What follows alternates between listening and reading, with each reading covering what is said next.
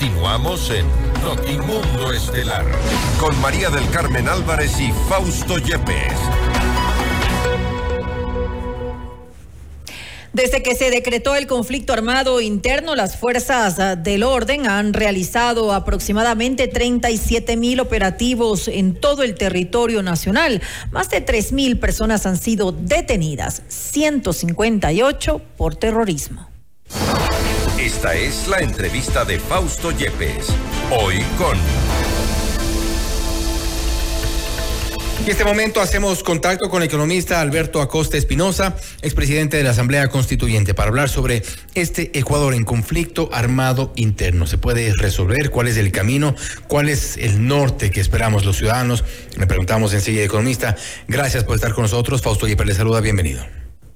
Fausto, muy buenas noches. Sin lugar a dudas, el norte, el horizonte que ansía el pueblo ecuatoriano es de paz, de tranquilidad, de justicia, de democracia, de libertad. Yo creo que eso es indudable. Ahora, la pregunta que podemos hacernos es si estamos caminando en esa dirección con la propuesta del presidente Novoa de abrir la puerta al conflicto interno armado, abrir la puerta a la guerra. Ese ya es otro tema porque estamos conscientes de que hay que combatir al crimen organizado, hay que eh, ver cómo se desarman esos grupos. Neutralizarlo, por ejemplo. Vinculados al narcotráfico. Sí, me decía Fausto. Sí, neutralizar al crimen organizado, pero la pregunta es cómo hacerlo si es que esta declaratoria de conflicto armado interno es suficiente, era necesario llegar a este punto para poder lograr la intervención de las Fuerzas Armadas como se está logrando hoy, o hay otros temas que quizás se están descuidando. En primer lugar, habría que tener claridad de que el presidente Daniel Noboa optó por esta vía bélica de militarización de la sociedad para tratar de neutralizar el crimen organizado cuando se dio cuenta de que su popularidad caía. Esto es evidente. Luego de ese estallido de violencia, sobre todo el día 9 de enero, el día 11 de enero al plantear el decreto 111, optó por esta vía que le da réditos políticos. Eso no vamos a negar, le da muchos réditos políticos. Hubo gobernantes en otras partes de nuestra América que han optado por esa vía. Pensemos el caso, el caso de Álvaro Uribe en Colombia, pero la vía militar en Colombia no resolvió el problema. La vía militar en México no resolvió el problema. Este es un tema que nosotros tenemos que analizar no es que este rato estamos defendiendo a los grupos terroristas, al crimen organizado, al narcotráfico. La pregunta que nos hacemos es, reconociendo la necesidad de enfrentar ese flagelo, si la salida militar es la más adecuada. Mi respuesta es de mucha duda, por no decirlo categóricamente negativa, porque no he visto en ninguna parte del planeta que la guerra contra el narcotráfico haya dado resultados importantes. Y esto por una razón muy simple porque al parecer no conocemos a quién estamos enfrentando. ¿Quién es ese enemigo al que le estamos enfrentando? Y tampoco parece que conocemos, y esto es grave y preocupante, cuáles son nuestras verdaderas capacidades. Pero el presidente maestro de la estrategia en el libro de la guerra nos dice que para tener éxito hay que conocer al enemigo y conocernos a nosotros mismos. Pero si no tenemos esos elementos asegurados, el fracaso está programado. Pero el, en el decreto 111 del presidente Novoa están identificados al menos 22 bandas de delincuencia organizada, a quienes las ha calificado ya como terroristas. Cada una de estas bandas tienen evidentemente sus cabecillas, sus líderes, a quienes hoy por hoy las Fuerzas Armadas, la, la, la justicia los busca, y eso hemos, hemos visto. ¿No es eso ya una muestra de haberlas identificado, de tener incluso en algunos casos nombres y apellidos? También recordemos que del caso Metástasis se han derivado algunos nombres sobre los cuales la justicia está ya detrás, que y no se desconecta tampoco de las de algunas de las actividades terroristas. Me refiero a Norero, por ejemplo. Fausto, sin lugar a dudas, esos nombres eran conocidos desde hace mucho tiempo atrás. No es que el presidente Novoa recién él logra identificarlos, se los conocía. Esos grupos delincuenciales estaban presentes en nuestro país. Pero antes no hizo nadie nada respecto de esas personas. y estaban influyendo en toda la vida del país, la institucionalidad de la justicia, de las mismas Fuerzas Armadas y de la policía, de todo lo que tiene que ver con gobiernos autónomos descentralizados, el mismo gobierno, incluso se ha hablado de que había influencia en la Asamblea Nacional, no era algo nuevo, ya lo veíamos. El hecho aquí es que la propuesta de enfrentar por la vía de la militarización no necesariamente es la más adecuada. no ha dado resultado en ninguna otra parte del planeta.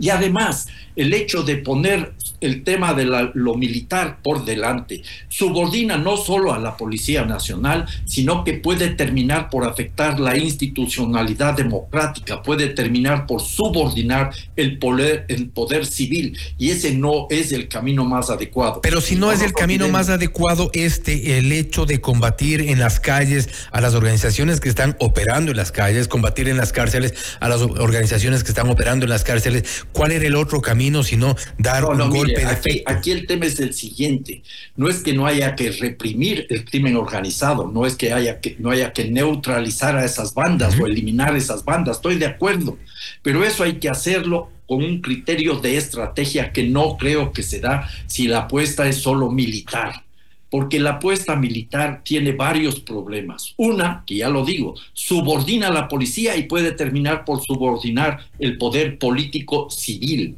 y eso significa afectar la democracia. Otro punto grave es que las Fuerzas Armadas están preparadas para otro tipo de guerra, para otro tipo de enfrentamiento, y eso no va a dar resultados adecuados. El hecho de que se capturen un tercer punto que habría que analizar a miles de delincuentes, lo cual parece bien, no significa que eso ya ha resuelto si no hay un control adecuado de las cárceles. Este es un tema que tiene que quedar claro y además la justicia tiene que funcionar de acuerdo a esta circunstancia. Y hay un tema de fondo al haber abierto la puerta a la guerra, se pone en marcha también el, el derecho internacional humanitario. Y en lugar de tratarles como delincuentes, como criminales, se les va a tratar como combatientes. Y ahí pueden haber problemas muy serios porque pueden comenzar a aparecer justos reclamos por atropellos a los derechos humanos de personas que están involucradas en una guerra y no estamos combatiendo al crimen organizado propiamente dicho.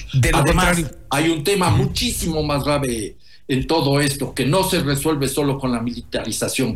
¿Cómo vamos a afectar a esos grupos económicos que en los años anteriores y en la actualidad han lucrado del crimen organizado. Pero de alguna forma van en paralelo también la lucha eh, armada, en este caso, con eh, el respaldo de, las fuerzas militares en, el país, con eh, ciertas acciones que lleva adelante, por ejemplo, la justicia. Usted se refiere a estos grupos económicos y por ejemplo, el caso Metástasis sí muestra una estructura importante que movía millones de millones de dólares desde con un narcotraficante como cabecilla y en el cual se ha involucrado, por ejemplo, economías de jueces, de fiscales, de policías. Y nos han, nos han ofrecido que metástasis no va a haber uno solo. Bueno, me parece que el caso metástasis es simplemente una muestra de lo que podría ser la punta de un iceberg. No se trata solo de identificar, y así vamos a hablar de las raíces profundas, a quienes son los cabecillas de los grupos delincuenciales, del narcotráfico. Hay que ver cómo se ha ido infiltrando, no solo en la institucionalidad del Estado, sino en la economía ecuatoriana. Las estimaciones que tenemos a la mano nos dicen que podría haber un lavado de activos por 3.500 millones de dólares al año o más. Estamos hablando, son informaciones que nos proporciona uno de los mayores expertos en la materia, como es Fernando Carrión. Estamos hablando de un 3% del Producto Interno Bruto más. Hay otros analistas que dicen que no, que eso puede ser cinco o seis veces más grande si se toma en cuenta todo lo que significa la estructura, no solo del narcotráfico, el lavado de activos, sino todo lo que está significando este gran operativo económico que se desarrolla alrededor del narcotráfico. No nos olvidemos, Carreón también nos dice que el narcotráfico, esas bandas delincuenciales que tienen que ser reprimidas, que tienen que ser eh, retiradas, por decirlo de alguna manera, de la circulación y no tienen que afectar la tranquilidad de la ciudadanía, son las que generan la mayor cantidad de puestos de trabajo si comparamos con cualquier empresa existente en el país. 50 mil personas de una u otra manera encuentran un modo de vida dentro de ese Y ahí nos metemos quizá, economista, y ahí nos metemos quizá algo que es sumamente en otro problema. Gran parte de esos recursos están en economía formal, en la banca, en el sistema financiero en general, en las exportaciones, ya se habla del narco banano. El Ecuador es el principal exportador de droga a través del banano desde Guayaquil hacia Europa. Estas son cuestiones que nos llevan a un punto sumamente preocupante. ¿Cuánto de ese narco dólar está sosteniendo la dolarización y sosteniendo la economía ecuatoriana? Bienes raíces, venta de vehículos y tantos negocios donde puede estar este rato siendo un puntal de la economía a través del narco dólar. Ahí nos, nos ponemos quizá, eh, economista, en otro de los problemas. Si es que la economía eh, irregular está eh, del narcotráfico, por ejemplo, si hablamos de las estimaciones de Fernando Carrión entre 3 a 5 mil millones, si otros hablan de 4 o 5 veces más, estamos de alguna forma diciendo que la economía, la escuálida economía del Ecuador está o podría estar sostenida en estas economías irregulares, ilícitas hay un riesgo gigante allí eh, eh, y, y cómo necesitar alternativas. Es un tema muy preocupante porque nuestra economía se sostiene por un lado con el narco dólar y por otro lado con el dólar de la emigración. ¿Cuál es la solución en ese caso? Las remesas de la migración fueron más de 5 mil millones de dólares el año pasado. Entonces estamos hablando de una economía que no está sólida, una economía que no logra reactivarse, porque es un hecho cierto, una economía en la cual pequeños grupos poderosos grupos siguen lucrando de esta realidad y el resto de la sociedad está atravesando una situación muy complicada y difícil. No nos olvidemos, Fauto, que más de que casi 5 millones de personas viven con menos de 3 dólares al día y 2 millones adicionales sobreviven con menos de un dólar 70 al día. Esta es una de las realidades lacerantes en donde hay que hacer el mayor esfuerzo. Si uno está de acuerdo en que hay que combatir, hay que enfrentar al crimen organizado, y para eso se va a requerir apoyar a la policía, a las Fuerzas Armadas, la justicia. Con mayor razón hay que trabajar en el verdadero campo estratégico de acción, que es el social. Tenemos que hacer un enorme esfuerzo para dar una vuelta a esta sociedad tan injustamente pues, eh, organizada en la cual muy pocos lucran permanentemente y la mayoría se siente marginada, sobre todo la juventud carece de futuro. Este es el punto de partida. Y el otro tema que no podemos olvidarnos, que para mí es fundamental, es hay que tener claridad a qué estamos abocados, a quién estamos enfrentados. El negocio de la droga es el negocio más capitalista que podamos imaginarnos. La ilegalidad abre la puerta al libre mercado en su máxima expresión. El libre mercado en su máxima expresión. No hay regulaciones algunas, no hay seguridad social, no hay normas laborales ni normas ambientales, ni siquiera el control de calidad, no se paga impuestos, no hay convenios colectivos ni sindicatos y tampoco hay leyes antimonopolio. Las condiciones bajo las cuales operan estos carteles de la droga van cambiando continuamente y se mueven por la violencia por un lado y por la corrupción por el otro lado. Y tenemos un tema que es el de fondo, que estamos en un mercado que puede fiarse, puede confiar de que la demanda, nunca se reduce. Entonces, no solo se trata de sacar los soldados a las calles, sino que lo que tenemos que tener es la capacidad para enfrentar este, este flagelo, este problema tan agudo, con criterios de estrategia pensando en el largo plazo. Y a mi modo de ver, el camino pasa por justicia social, justicia ecológica, justicia ecológica y democracia. Si uno solo de esos tres factores tiende a cero, el resultado total será también cero. Con esto cierro, eh, economista. Y con todas estas necesidades de atacar el tema social, de atacar también o proteger la democracia como, como parte de este, de este, de este esquema, eh, al presidente Daniel Novoa le quedará tiempo para, para eso, tomando en cuenta el corto periodo, tomando en cuenta estas acciones que han sido, y, creo que en eso coinciden varios analistas también, de corto plazo. El, hecho de sacar a las Fuerzas Armadas a las calles nos, nos da cierta tranquilidad, pero quizá es, es un paño frío nada más. Y le quedará tiempo para el resto de acciones necesarias, urgentes también.